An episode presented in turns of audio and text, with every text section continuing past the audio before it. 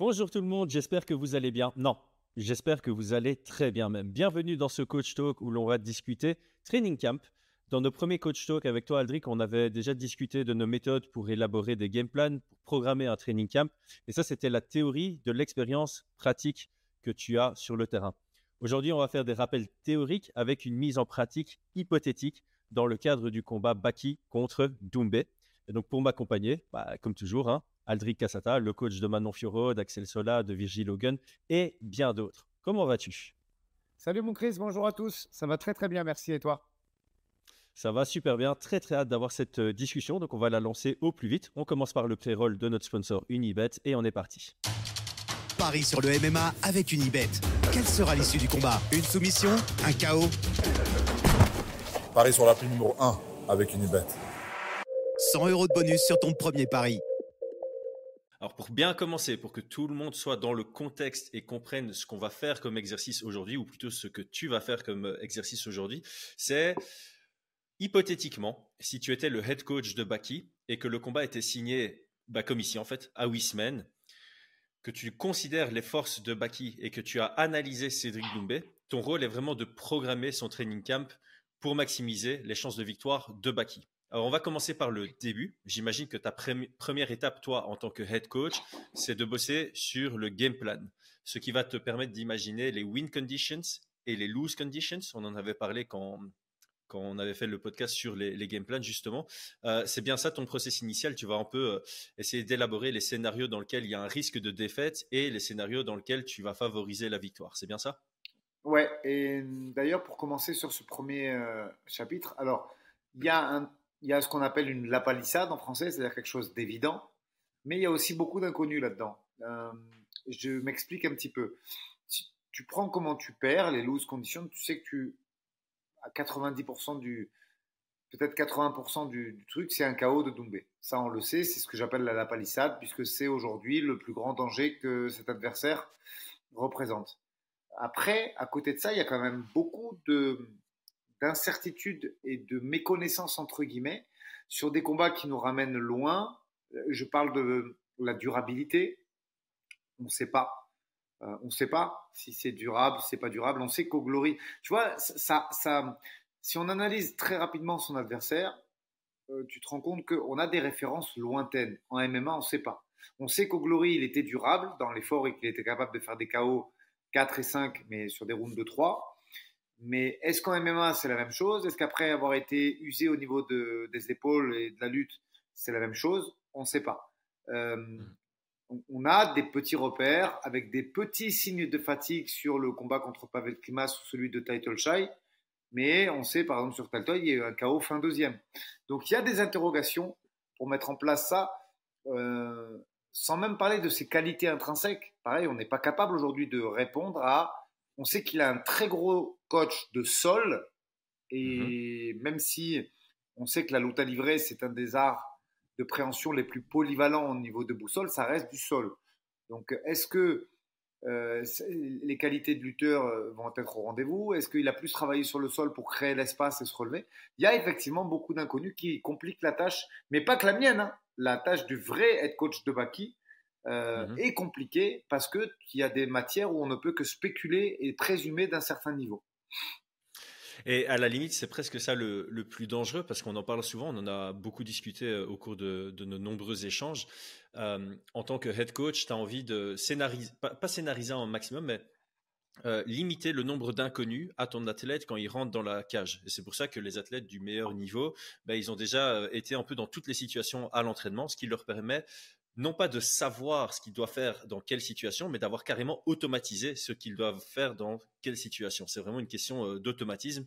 Et on sait très bien, les automatismes, tu les as via des drills. Et donc ici, euh, la complexité, ça va de rentrer dans le combat en te disant, ben, moi, je vais essayer d'amener le combat dans telle situation parce que tu penses que c'est là où il y a une différence de niveau la plus flagrante à l'avantage de Baki, mais tu n'en as pas la certitude, tu vas le découvrir pendant le, pendant le combat. Et c'est peut-être ça en fait qui a d'intéressant dans cette discussion précise, c'est comment gérer ces inconnus, comment gérer le fait que tu doives spéculer.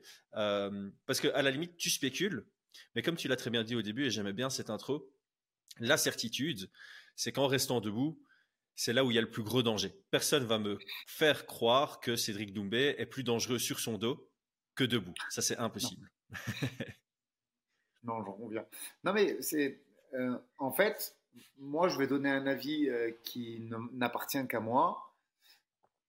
Quand il y a trop d'inconnus, tu prends en compte les, les, loose conditions, mais c'est surtout qu'il faut euh, être plus centré sur l'athlète que tu coaches plutôt que sur l'adversaire. C'est-à-dire que si, tu vois, il y a des gros chocs sur ce mois de mars, Saint-Denis, Poirier, ils savent déjà exactement à quoi s'attendre. Il y a déjà eu des mhm. affrontements gaucher-gaucher. Il y a une lecture de jeu qui est très importante. Et tu peux déjà fixer des momentum quasi certains où ça va se passer. On a déjà vu Poirier utiliser la lutte via euh, le Connor Fight, par exemple, où il a utilisé vraiment la lutte lors de la revanche. On a déjà capable d'identifier des momentum. Là, en fait, euh, ils sont beaucoup plus difficiles à identifier. Hormis le momentum cadrage box et euh, cache control, la réponse que va apporter Cédric Doumbé, euh, mais qui est compliqué parce que moi j'ai écouté les interviews et tout. Euh, je connais pas personnellement Mehdi Hotman, mais je connais très bien Flavio Peroba, qui est un de ses professeurs formateurs.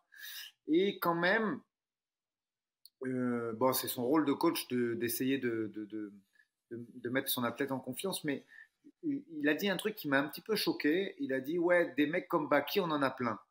Et non. Non, parce que des lutteurs avec un gros top position, il y en a plein, mais cette force au clinch et cette capacité de balayer dans le timing qui lui vient du judo, ça c'est pas vrai. Soyons honnêtes avec les gens qui écoutent, il y en a pas plein. Euh, quand tu vois le, même si c'était qu'un sparring, ce qu'est capable de faire Baki à Grégory Bouchlagem sur des balayages et des fauchages intérieurs, non, il a un sens du timing, il a un cache control qui est très difficile à reproduire. Et il y a aussi de la difficulté. Euh, euh, dans le clan Doumbé, notamment pour reproduire ce type d'action, parce qu'on sait que c'est pas un cache control classique qu'il va avoir. Et, donc, euh, j'avais trouvé un petit peu, pas rabaissant, tu vois, mais j'avais trouvé la, phrase un peu facile, ouais, des, des j'en ai plein à la salle. Et moi, je trouve pas, je trouve qu'il a un jeu très personnel là-dessus, avec de la transition du judo qui est différente de celle d'un Virgil Hogan, qui lui est propre et qui le rend particulièrement dangereux sur ces euh, séquences-là. Pourquoi je parle de ces séquences-là, Chris? Parce que je pense que tout vient de là. Euh, vu qu'il y a de l'incertitude sur... Euh, alors j'ai regardé, il me semble que c'est qu'un 3 rounds, sauf erreur de topologie. il me semble que c'est qu'un 3 rounds. C'est 3 rounds. Il n'y a pas de ceinture en jeu et au PFL, il n'y a pas cette, cette notion de particularité de mettre les, les, combats principaux en 5 rounds, ça n'existe pas encore. Donc, sur trois rounds, tu dois partir du principe que tu en gagnes deux et que tu survis. Tu vois ce que je veux dire? C'est, à mon avis, euh, le game plan qu'il faut privilégier pour Baki. Tu gagnes deux rounds et tu tâches de, de survivre au troisième euh, en sachant que euh, il n'y a pas cette notion d'urgence dans le premier round que tu as quand tu affrontes un lutteur tu vois, on, est revenu, on n'a pas fait pas mal de previews, toi et moi, sur les combats de Taylor, sur, sur bon nombre de combats. Et, tu sais que quand tu as un lutteur en face, c'est très important de lui mettre dans la gueule le premier round de façon à le mettre sous pression et qu'il vienne avec l'intention de gagner le deuxième de façon à se livrer un petit peu plus. Là, il n'y a pas cette notion pour Baki. Euh, tu peux garder une notion de prudence. Il faut gagner deux rounds sur trois et survivre au troisième. Et je pense que euh, je peux pas dire je vais le finir au sol parce que l'incertitude du niveau au sol, on ne la connaît pas. Sa capacité à créer de l'espace, on ne la connaît pas. Sa réponse à une agression euh, en top position, on la connaît pas. Donc, euh, vu qu'il y a trop d'incertitudes pour construire un, un, un, game plan très exact sur les réactions du partenaire, je pense qu'il faut se focaliser sur la façon dont toi tu vas gagner ce combat et elle passe par, à mon avis, du cache control et de l'efficience dans le cache control, c'est-à-dire euh, la réussite de takedown. Et tu te dis, vas-y, je vais le garder au sol au maximum, je vais essayer de grainer le temps et je vais remporter mes reprises en mettant du volume euh, dans, mes frappes au sol, euh, sans toutefois chercher à, laisser trop d'espace pour éviter le scramble et, les positions où Doumbé repasse en, en, entre guillemets en favori, c'est les, les phases debout. Moi, vu le nombre d'incertitudes qu'on vient de susciter euh, euh, ensemble, moi je vois ce chemin-là de, la victoire à prioriser. alors, il y a beaucoup d'éléments que j'ai appréciés dans ce que tu as dit. J'aurais dû prendre des, notes. Euh, la, première, que je vais peut-être retenir, c'est le fait que quand tu rencontres un adversaire, au final, pour lequel tu connais pas spécialement grand-chose, alors on va nuancer ça. Hein. Cédric Doumbé, on le connaît très bien puisqu'il a, une, il a quasi 80 combats en, en kickboxing. Donc, debout, on sait à quoi ça ressemble dans le format kickboxing.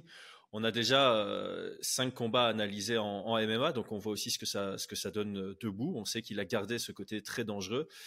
On doit un peu spéculer sur son, sur son cardio, sur sa gestion d'énergie, parce que comme tu l'as dit, euh, on sait qu'en kickboxing, il avait un peu cet élément comme Alex Pereira, pour prendre un exemple très connu, du gars qui est capable de, mettre un KO dans la cinquième reprise. sa, puissance de frappe se traduit au fil des rounds, donc elle ne se perd pas. Mais euh, autant on savait qu'en kickboxing, il avait dit dans plusieurs interviews, euh, ses entraînements c'était 80% conditions physiques, 20% technique. Autant en MMA, tu peux pas comparer l'énergie déployée en kickboxing et celle en MMA. Donc il y a encore un point d'interrogation là-dessus. On peut pas euh, prendre cette information du kickboxing en disant ok il était très très bien en termes de conditions physiques en kickboxing. Ce sera le cas en MMA on a besoin de voir en MMA ce que ça donne pour avoir cette preuve. Par contre j'aime bien comment tu euh, contrebalances tout ça. Tu dis on pourrait spéculer sur le fait qu'il va fatiguer. On pourrait spéculer sur euh, plein d'éléments mais il vaut mieux pas le faire et par conséquent il vaut mieux se concentrer sur les forces de Baki est-ce que tu as mis en premier en avant sur les forces de Baki c'est le fait que c'est difficile de se préparer pour Baki parce qu'il y a très peu de profils comme lui. En tout cas, il y a des profils comme lui, mais pas de ce niveau-là en France et même dans le monde. Et donc, la grande force de Baki réside dans son timing en judo. Donc, la stratégie, si je la comprends bien, euh, en prenant tous les éléments que tu m'as dit ici, ça va être casser la distance, utiliser ce judo pour amener au sol, et au sol, euh, avoir une priorité prudence en premier lieu, et puis marquer des points quand même en deuxième lieu avec un certain volume de, de frappe pour s'assurer de prendre au moins deux rounds. Et comme tu l'as dit, le premier round sera crucial dans ce combat parce que celui qui remporte le premier round, si ça va à la décision, il met automatiquement la pression sur son adversaire. Est-ce que c'est un bon résumé?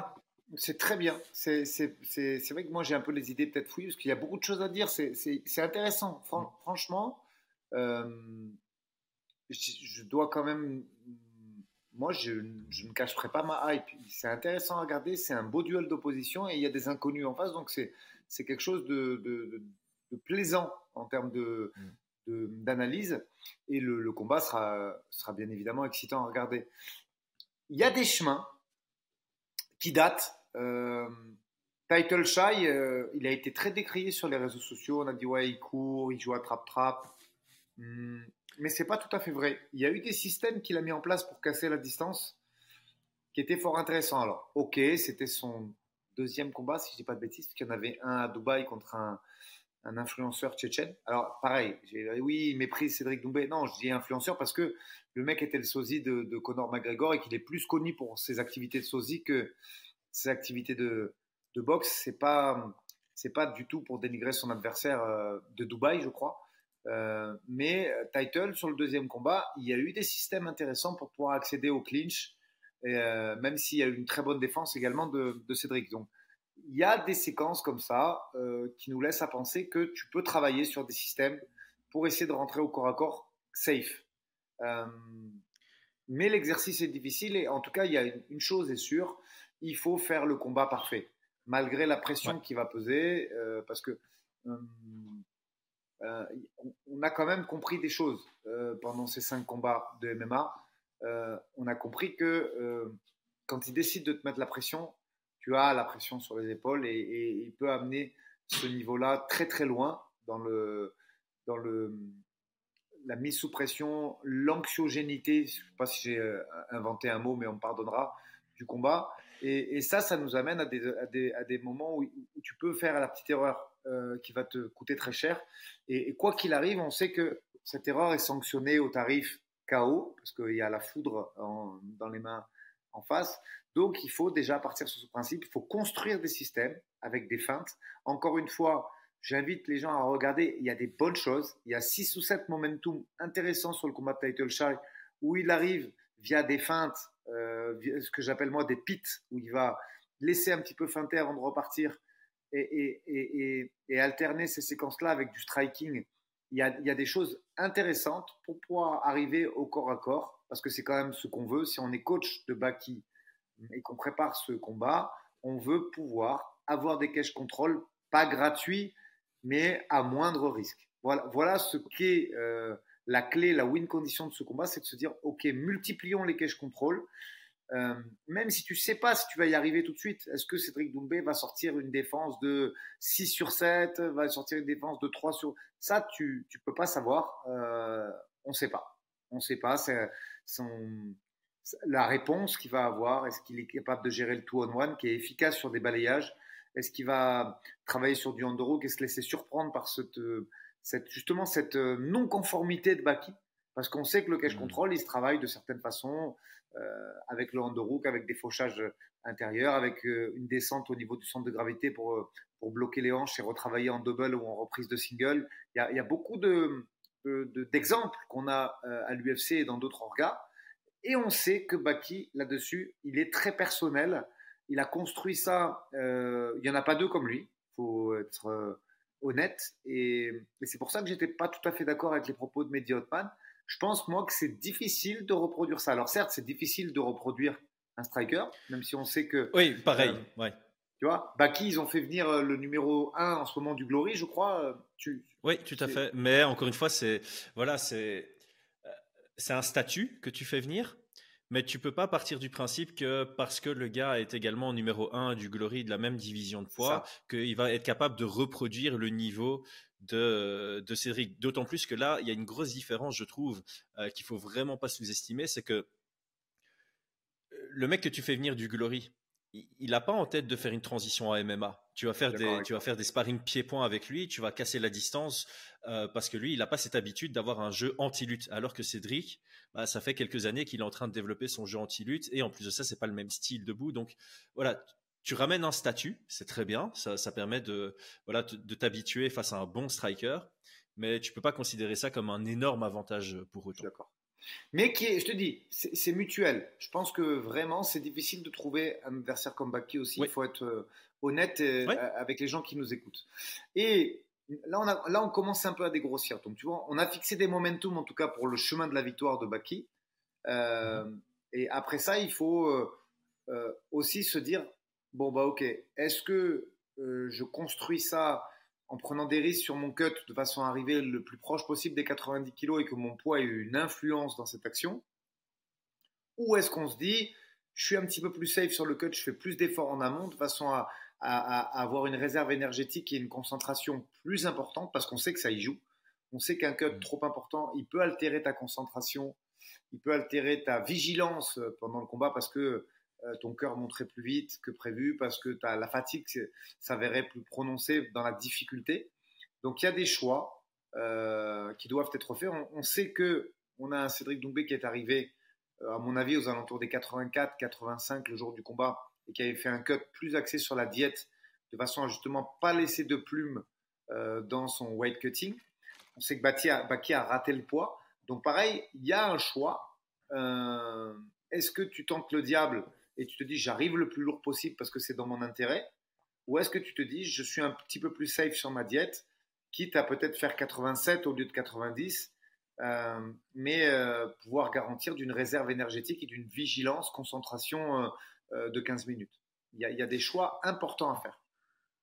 Je ne sais pas si tu as cette information-là, mais je ne sais plus euh, à quelle heure à la peser, parce que ça peut évidemment euh, influencer. Euh, mais je pense que le PFL fait le même format que, que l'UFC, une pesée la veille. Ouais, je crois que c'est du 9 aussi. Je crois que c'est du 9 ouais, voilà, donc tu as, grosso modo 36 heures pour réhydrater, parce que c'est un calcul important. Moi, on, on l'a toujours dit. Hein.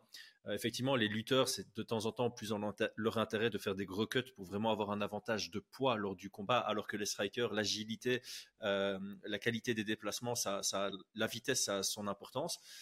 Mais le plus important, que ce soit pour l'un ou pour l'autre, c'est vraiment d'arriver à 100% dans la cage. Et pour arriver à 100% dans la cage, tu dois être réhydraté à 100%. Et pour être réhydraté à 100%, tu dois vraiment bien gérer ton combat et de temps en temps, il vaut mieux se dire, je vais cuter un kilo de moins pour m'assurer d'être à 100% que cuter un kilo de plus et finalement arriver à 95% parce que 5% de taux d'hydratation en moins, c'est pas 5% de performance que tu perds, c'est plutôt 20, 25%. Je n'ai pas les chiffres exacts, mais ça, c'est au moins x3. Alors, un truc que j'ai beaucoup aimé dans ce que tu as dit, c'est euh, le bon, un des éléments du chemin vers la victoire pour Baki, c'est cette capacité à casser la distance avec un minimum de risque. Et donc, c'est aussi la capacité à sélectionner dans quelles circonstances il va chercher à casser la distance. Est-ce que c'est quand je suis sous pression et que Cédric engage, je vais au contact pour, bah, quand on fait tous les deux un pas vers l'avant, on se retrouve au clinch Est-ce que c'est moi en mettant la pression, etc., etc. Ce sont toutes des questions qui vont être euh, bonnes auxquelles répondre. J'ai juste profité d'avoir la, la parole et d'y penser maintenant. Ça fait 20 minutes qu'on parle. J'imagine que cette vidéo va ramener des nouveaux regards. Donc, si vous nous écoutez parler depuis 20 minutes, c'est que vous avez une certaine appréciation envers ce que vous écoutez. Donc, abonnez-vous, mettez un petit like, un petit commentaire pour donner de la force à la chaîne. Et j'en profite pour faire aussi une annonce. Ça fait euh, une bonne grosse semaine qu'on a lancé notre euh, Discord. On a des très chouettes échanges dessus. Donc, le lien est en description. Euh, n'hésitez pas à nous rejoindre si vous voulez échanger en dehors de, de nos podcasts sur notre passion commune à tous. Et je vais finir les communications tant que j'y suis. Si vous posez la question de où et comment regarder le combat, c'est sur Dazone. C'est Dazone qui a les, droits à l'image sur ce combat. Et donc, euh, pour prendre votre abonnement sur Dazone, on vous met les liens en description. C'est très facile également. Ok, on va revenir sur nos moutons. Donc, euh, ici, on a beaucoup parlé des euh, win conditions tu as déjà parlé des loose conditions, c'est éviter de rester trop longtemps debout en striking contre Cédric Doumbé. Euh, ici, on va peut-être rentrer de plus en plus dans le détail du training camp parce que là, on est encore fort, on va dire, sur la partie game plan. Mais forcément, le game plan est ce qui te permet d'établir ton training camp. Donc ici, on va essayer de transiter peut-être vers le, training camp. Et donc, moi, un débat qui m'intéresse parce que ça m'est resté en tête depuis très très longtemps. Euh, bon, ça remonte, hein, il y a pas mal de gens qui connaîtront pas la référence, mais lors de la revanche entre Ronda Rousey et Misha Tate, j'avais, ah, c'était l'époque où je regardais tous les countdowns, tous les embedded, il n'y avait pas encore d'embedded, mais voilà, je regardais toutes les vidéos possibles et imaginables. Et on voyait beaucoup Tate se préparer et on avait l'impression qu'elle avait passé son camp d'entraînement à apprendre comment défendre les clés de bras. Et donc, en fait, moi, la réflexion, je me suis dit, c'est, OK, tu apprends à ne pas perdre contre Ronda, tu te prépares à ne pas perdre de cette manière-là contre Ronda Rousey, mais tu es pas en train de faire ton training camp autour de tes chemins vers la victoire. Et je trouvais ça euh, bizarre. Et alors pour l'anecdote, malgré tous ses efforts, elle a quand même perdu par clé de bras, mais c'est juste parce qu'elle a, elle a craqué mentalement. Et je pense sincèrement qu'elle a craqué mentalement parce qu'en fait, elle était dans le combat. Elle avait confiance en sa défense de clé de bras qui était la force de Ronda Rousey, mais elle avait aucune idée de comment aller chercher la victoire. Et pour, pour preuve, elle a lutté contre Ronda Rousey alors que le chemin clair vers la victoire, c'était le pied-point. Donc, tout ça pour te poser une question qui est très, très macro. Hein. Donc, à la louche, pour Baki, en huit semaines d'entraînement, comment est-ce que tu répartirais le travail purement debout, qui sera certainement un travail en mode ah, il y aura deux objectifs sur le travail debout pour Baki, c'est comment je me fais pas euh, mettre KO ou comment je prends pas des grosses frappes qui vont le faire euh, prendre ses rounds. Et le deuxième élément, c'est qu'est-ce que je mets en place pour pouvoir bah, casser cette distance et amener au sol. Donc le, travail debout est plus sur un objectif, comment ne pas perdre et comment commencer à trouver le chemin vers la victoire. Et alors, évidemment, il y a le travail de lutte et seul. Est-ce que tu répartis ça en 50-50 Est-ce que tu fais un focus plus élevé sur la win conditions que sur la lose conditions, étant donné que ça reste quand même une grosse opposition de style? Il y a une vraie complexité là-dedans. Donc, je, te pose la question en tant que, voilà, on, sait qu'un combattant, ben, il n'a pas euh, 80 heures de sa semaine où il peut s'entraîner. Il y a une question de temps, il y a une question de fatigue, il y a une question de gestion de l'énergie. Euh, on, avait fait un podcast là-dessus où on considérait que voilà, tu as, 20 heures d'entraînement, tu rajoutes à ça un peu de conditions physiques.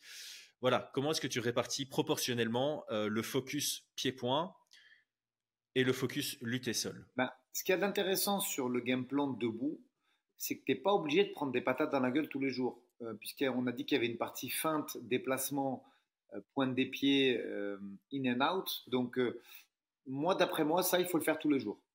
C'est-à-dire que tous les jours, il faut un rappel, que ce soit à la patte d'ours, que ce soit en sparring, que ce soit en shadow, sur ton circle up, ta façon dont tu vas tourner, de quel côté tu vas, tu vas l'amener. Est-ce que tu pars du principe que tu vas fuir la jambe forte? Est-ce que tu pars du principe et le, et le bras fort? Parce que c'est plus le bras pour Cédric Doumbé. Mais, mais en tout cas, le travail de pointe des pieds et de in and out tous les jours.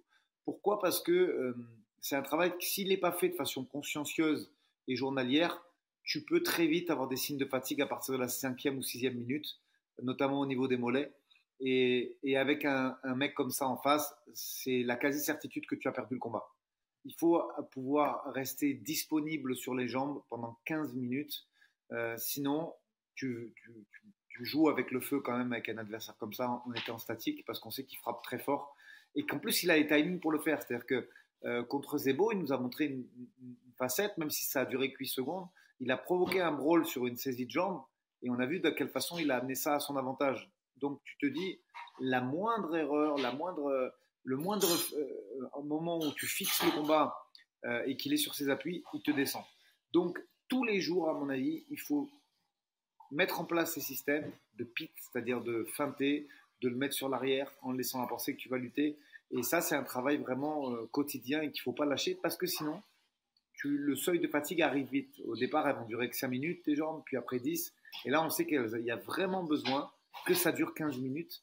Euh, enfin, que ça dure, je ne sais pas, 12 minutes si tu arrives à capitaliser sur 3 minutes de clinch ou 10, minutes si tu arrives à, à, mettre dans le combat 5 minutes de clinch. Mais on s'est compris, tous les moments où il n'aura pas les deux mains posées dessus, il faut qu'il soit prêt et très disponible au niveau de ses, appuis, de façon à pouvoir rentrer et sortir et de capitaliser le meilleur euh, moment pour le faire. Après, hmm. ça c'est vraiment la partie la plus importante à mon avis du game plan, parce que sans déplacement, tu es mort contre un mec comme ça. Euh, est-ce qu'il doit forcer sur sa lutte? Je pense pas. Ça, c'est des choses qu'il sait faire. Il faut juste l'adapter. On a des, il y a quand même euh, des, comment dire, on sait à peu près comment il défend la lutte, euh, même si la force, l'explosivité, le poids qui feront les deux est différent. Donc là-dessus, je ne pense pas qu'il faille euh, exagérer plus que ce qu'il ne fait d'habitude, tu vois, sur, ces, sur, mhm. sur, ce travail-là. Mais, mais vraiment, le, plus important, c'est là où tu dois gagner ton combat et, le perdre et ne pas le perdre en même temps, c'est-à-dire sur tes mouvements d'entrée et de sortie. J'aime beaucoup, euh, j'aime beaucoup la, la, vision parce que c'est clair que, en fait, ici tu, ce que tu expliques, c'est que tu dois limite partir du euh, pire scénario pour t'assurer de pouvoir le gérer. Et si tu vas dans le meilleur scénario, tant mieux. Euh, et en fait, la... mon opinion comme ça, on n'a pas encore fait une analyse ultra poussée, ça reviendra plus proche euh, du combat, même si on fait beaucoup de vidéos sur le, sur le sujet. c'est que le, le style de Baki au sol est très adapté pour un combat face à quelqu'un comme Cédric Doumbé, pour lequel on a beaucoup d'inconnus. Euh, et l'objectif de ce combat aussi, c'est-à-dire que ma vision, c'est si Baki arrive à mettre Cédric sur son dos assez tôt dans le round, son seul objectif, ça va être de garder la structure de combat telle qu'elle jusqu'à la fin du round.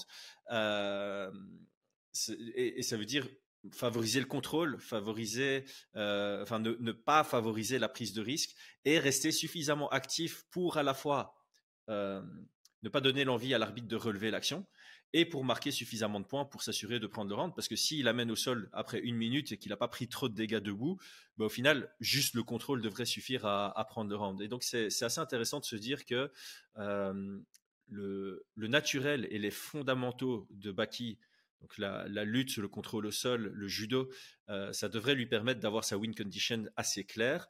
Et ce qui lui manque, on doit partir du principe qu'il risque de fort fatiguer sur euh, le temps où ça reste debout, parce qu'en plus il y aura le stress, euh, il y aura peut-être cet élément de ok, je peux vraiment pas être au boxing range contre quelqu'un comme Cédric Doumbé, et donc il va peut-être surexagérer ses déplacements lors du combat par crainte de faire la moindre erreur justement. Et donc là il y a aussi un aspect mental et ça risque de le fatiguer parce que euh, on va prendre son, son, combat contre euh, euh, Sardi. Non c'est mince. Michael ouais c'est ça Michael Sardi. J'étais pas certain du, du nom. C'est resté beaucoup debout. On a vu qu'il était capable de tenir un combat debout et, et de pas trop fatiguer mais encore une fois, et on en parlait avec Brian dans le podcast qui va sortir dans quelques, minutes par rapport à notre enregistrement, euh, il y a une différence entre gérer le rythme du combat et subir le rythme du combat. Et si ça reste debout, il risque plus de le subir quand Cédric va prendre ses aises et prendre confiance en lui que de l'imposer. Et donc, il risque de plus vite fatiguer. Donc, il doit absolument euh, prévoir ce, ce scénario. Alors maintenant, euh,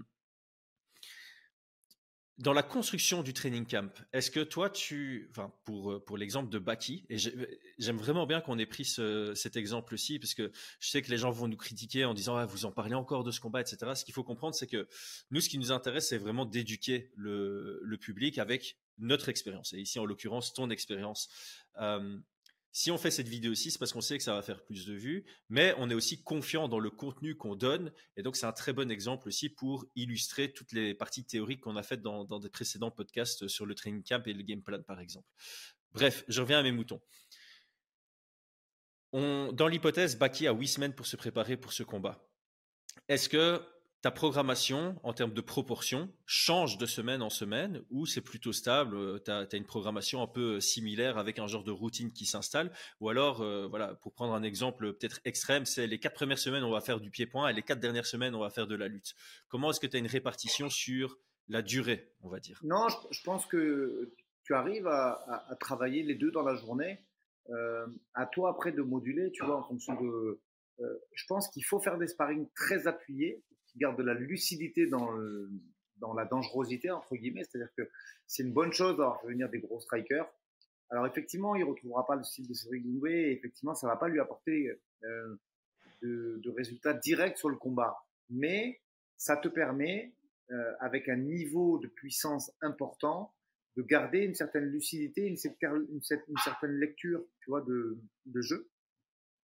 Parce que contre d'autres sparring moins dangereux, tu peux te permettre de faire une erreur euh, qui aura moins de conséquences. Tu vois, tu vas prendre un body shot, tu vas prendre un, un, un, une touche au visage et tu vas dire ok, mais en combat je tomberai pas, je bougerai pas. Et là, on sait qu'il y a ce, ce, ce, côté alpha, tu vois, euh, de, de, de try and die. Tu, si tu te rates, t'as perdu. Mm. Donc, euh, je pense que euh, tu peux largement te dire, bah, tu adaptes les matinées au striking avec du déplacement, de la patte, de l'opposition une à deux fois par semaine de façon très intensive et tu gardes l'après-midi pour ta préhension euh, en te disant, bah voilà, je vais mixer ma win condition, c'est-à-dire le euh, clinch, le cache control, euh, avec mon travail au sol, euh, mon ground and pound et, et, et, les momentum que tu vas essayer de gratter au sol. Et, je pense que tu peux vraiment euh, le faire euh, quasiment tous les jours en, en, laissant à penser qu'il y a quand même une journée ou deux qui doivent être consacrées à la prépa physique parce que euh, c'est un exercice qui va demander beaucoup de, de, de, de, force physique et une durabilité dans la force physique en fait, euh, parce que tu sais que tu peux pas te louper, tu peux pas te dire euh, euh au troisième, ben, je laisse tomber, euh, je le perds comme ça parce que debout c'est c'est pas possible. Il faut que tu aies de la cohérence dans la structure des rounds et que tu fasses tomber à la première minute ou à la quatrième minute, tu dois pouvoir avoir le gaz de le faire. Donc ça, ça demande aussi, je mmh. pense, deux séances de prépa physique dans la semaine. Donc en résumé, euh, tu gardes tes matinées au striking et au game plan en alternant donc euh, euh, shadow, sparring, opposition et tu consacres tes après-midi au côté préhension et prépa physique et je pense que tu as quelque chose de sérieux et d'intéressant. Tu, tu saupoudres ça en tenant compte de la perte de poids et de la façon dont tu dois plutôt euh, orienter ça à partir de, du dernier mois et tu arrives à, je pense, quelque chose de très cohérent et de très productif pour l'athlète. Hmm. Un truc que tu as dit au cours de ce podcast, c'est que Baki a besoin de faire la performance parfaite. Euh, le deuxième élément qu'on a dit au cours de ce podcast, évidemment, c'est euh, Cédric Doumbé, c'est un des meilleurs strikers et c'est de loin, de très très loin, le meilleur striker que Baki aura, aura affronté parce qu'il fait partie juste des meilleurs strikers en, MMA. Donc il y a un, côté, euh, il faut être craintif, c'est nécessaire de, de, craindre ou en tout cas d'avoir une conscience du danger que représente le pied-point de Cédric Doumbé. Et il faut un peu allier tout ça. et pour allier tout ça, il y a une question de mental. Je pense que le, mental va, jouer lourd. Baki, c'est quelqu'un qui a, qui a 22 ans. Il m'a l'air d'être mature pour son âge, mais ça reste quelqu'un de, de 22 ans. C'est pas qu'il a une énorme carrière de MMA derrière lui. C'est son neuvième combat professionnel. Il y aura des enjeux médiatiques euh, énormissimes qu'il n'a pas connus par le, par le passé. Il y aura une pression qui sera mise en, communication par le, le clan Doumbé, euh, qui est certaine. Et donc, clairement, son, sa gestion des émotions, sa gestion de l'adrénaline, sa gestion de la pression, sa confiance en lui seront des éléments qui seront particulièrement importants. Donc, moi, c'est pas du tout mon expertise, euh, la partie mentale, comment gérer ça, etc., etc. Je, pense que c'est juste intéressant de souligner que, vu la structure du combat, c'est très important de savoir, ok, je suis conscient que debout il y a un vrai danger, mais je dois pas perdre confiance en, en ma capacité à casser la distance sans me faire éteindre, etc., etc. Donc il y a un juste milieu à trouver sur est-ce que je rentre dans la cage avec avec quel degré d'intensité, avec quel degré de calme, il faudra trouver le juste milieu. Moi, ma question, elle va plutôt venir sur euh, niveau médias et réseaux sociaux, Qu'est-ce que tu lui conseillerais? Est-ce qu'il doit être actif, vendre le combat, essayer de répondre à Cédric, peut-être rentrer dans sa tête, ou rester le plus loin possible et juste focus euh, sur euh, sa préparation? Est-ce que par rapport à son téléphone, est-ce que tu délègues cette partie? Est-ce que tu dis, vas-y, tu sais quoi, prends, paye un community manager qui va gérer cette partie-là, qui va filtrer, qui va te donner que le positif de ce qu'il en tire? Est-ce que tu lui dis, vas-y, sois actif pour rentrer dans la tête de Cédric parce que psychologiquement, c'est aussi important de pouvoir l'énerver? Quel serait le conseil? Bah, ça, ça, ça, ça, dépend vraiment de lui. C'est-à-dire que mmh, mmh. tu as des fighters pour qui c'est un travail. C'est-à-dire qu'ils sont cette partie médias, réseaux sociaux. Euh, il y a une planification qui est faite parce qu'il a quand même une équipe autour de lui. Attention, euh, c'est un gamin, euh, j'entends souvent, ouais, c'est un gosse, c'est un gamin, machin. Attention, il y a du monde avec lui. Ah, il m'a l'air très mature pour quelqu'un de 22 ans. Oui, oui. Et la communication, c'est quelque chose qu'il maîtrise aujourd'hui. à partir de là, je pense qu'il est capable de déléguer, de couper le téléphone quand il le faut façon à préserver des plages de repos et spirituelles et physiques. Euh, là, on parle quand même de quelqu'un qui a réussi sur les réseaux sociaux et qui a déjà une petite équipe autour de lui. Donc, je doute qu'il gère ses réseaux sociaux seul. Bien sûr qu'il a son mot à dire, bien sûr qu'il a accès à ses comptes. Hein. Ça, c'est une évidence. Mais je pense que il a tout à fait euh, matière. Je pense que il gère la com, elle est déjà gérée de semaine en semaine et qu'il pourra couper quand il le souhaite sans aucun problème et déléguer ça si la pression devenait trop forte. Donc euh, non, là-dessus, euh, j'en ai même la certitude. Il y, a une équipe avec lui en termes de com, donc y a, je pense qu'il subira. En fait, il va, il va répondre quand lui veut répondre et qu'il sera pas acteur du truc, il sera vraiment. si c'est lui qui a envie de participer, il le fera. Et s'il sent qu'il a besoin de, de, de, récupérer mentalement parce que la, la, charge psychique elle est un peu trop importante, il le fera, il peut le faire. Et euh, bête question, mais tu es sûr de la qualité de sa boîte de com? Parce que, attends, je vérifie une dernière fois. Mais ils m'ont toujours pas contacté pour euh, qu'ils fassent une interview chez nous. Donc je suis pas certain. je suis pas certain qu'elle soit au top. Non, je déconne. Mais euh, ça, c'est un truc évidemment. Ils, ont fait des trucs intéressants dont ils sont même les, les, premiers, les précurseurs un petit peu, tu vois. Ces crossovers avec. alors il y a Morgan Charrière qui l'avait déjà fait aussi, certes, mais ces crossovers avec des youtubeurs qui drainent une autre communauté, tout ça. Il y, a des choses intelligentes dans la communication qu'ils ont fait qui sont tout à fait, euh, euh, qui sont remarquables et qui sont à mettre en avant. Ouais, bah écoute, il, a bien fait de faire avec euh, la sueur parce qu'il a pu rouler sur Rust. Parce que s'il venait chez nous, il se faisait rouler dessus, hein, peu importe. Moi, je le mets contre John. John, il te le retourne. Hein. Je connaissais pas les capacités de John en, en cache contrôle. bah, tu, tu verras ça prochainement à Nice. Hein quand on viendra faire un petit, un petit, team building tous ensemble euh, pour euh, Fight Minds. Euh, bon, ok, on a, on a eu une partie 35 minutes de sérieux sur ce podcast et puis on est parti un peu dans, dans le côté plus léger. Ça, ça présente bien Fight Minds. Ben justement, on va, on va commencer à se diriger vers la conclusion du, du podcast. Est-ce que est-ce que selon toi, il y a un élément important qu'on n'a pas souligné au cours de notre de notre échange, que ce soit sur la partie bah, game plan, on va peut-être pas trop élaborer parce qu'on va vraiment faire un, un podcast game plan hein, de, nos classiques, mais plus sur l'élaboration du, du game plan, de l'approche du combat ou, autre, ou tu penses qu'on a fait qu'on a Non, je pense qu'on a, fait un beau tour, peut-être que... non, non, je pense qu'on a fait le tour, effectivement, euh, en mettant en avant les, la façon de ne pas le perdre et, la façon de le gagner.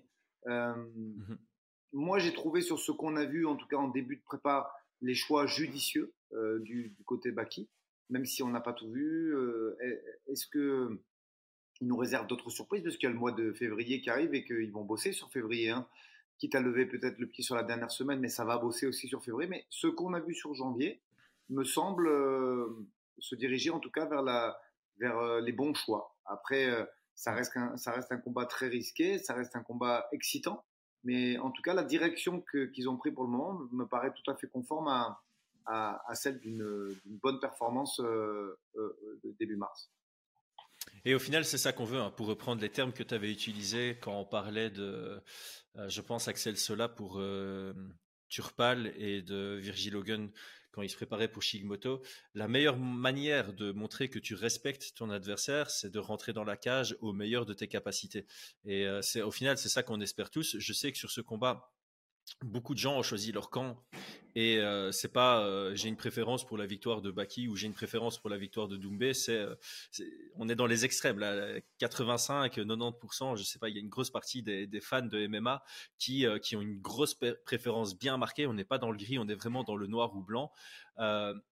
voilà, pour les fans un peu plus neutres ou même pour les fans extrêmes, tout ce qu'on peut espérer, c'est que on ait un Cédric Doumbé à 100% contre un Chamsudinov à 100%, histoire que aussi après le combat, il n'y ait pas, pas la moindre excuse possible. C'est euh, le, meilleur aura euh, la, meilleure version du meilleur combattant aura gagné contre la meilleure version de son adversaire et c'est tout ce qu'on peut souhaiter. Donc euh, ici, ben, on, va, on va clôturer. Donc Aldric, tout d'abord, merci pour cette excellente préparation pour ce podcast. J'ai trouvé ça, comme d'habitude, extrêmement, extrêmement instructif et euh, j'ai pas envie de dénigrer nos autres podcasts, mais j'ai trouvé celui-ci particulièrement euh, fluide et avec beaucoup beaucoup d'informations euh, très intéressantes à en tirer, que ce soit pour ce combat, mais aussi de manière plus conceptuelle pour tous ceux qui, qui, apprécient le côté un peu ombre du MMA sur comment on prépare un, combat, etc., etc.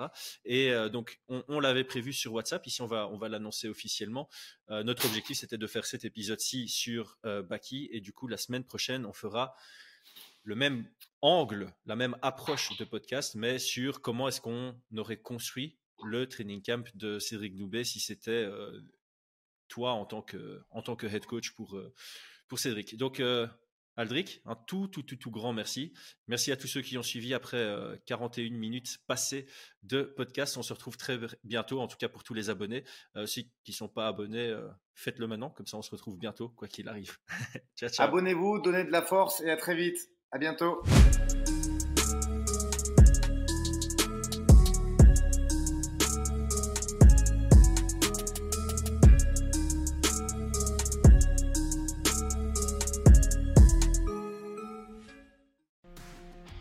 Et c'est tout pour aujourd'hui. L'équipe Fight Minds te remercie d'avoir investi de ton temps pour écouter le fruit de notre travail et de notre passion commune pour le MMA.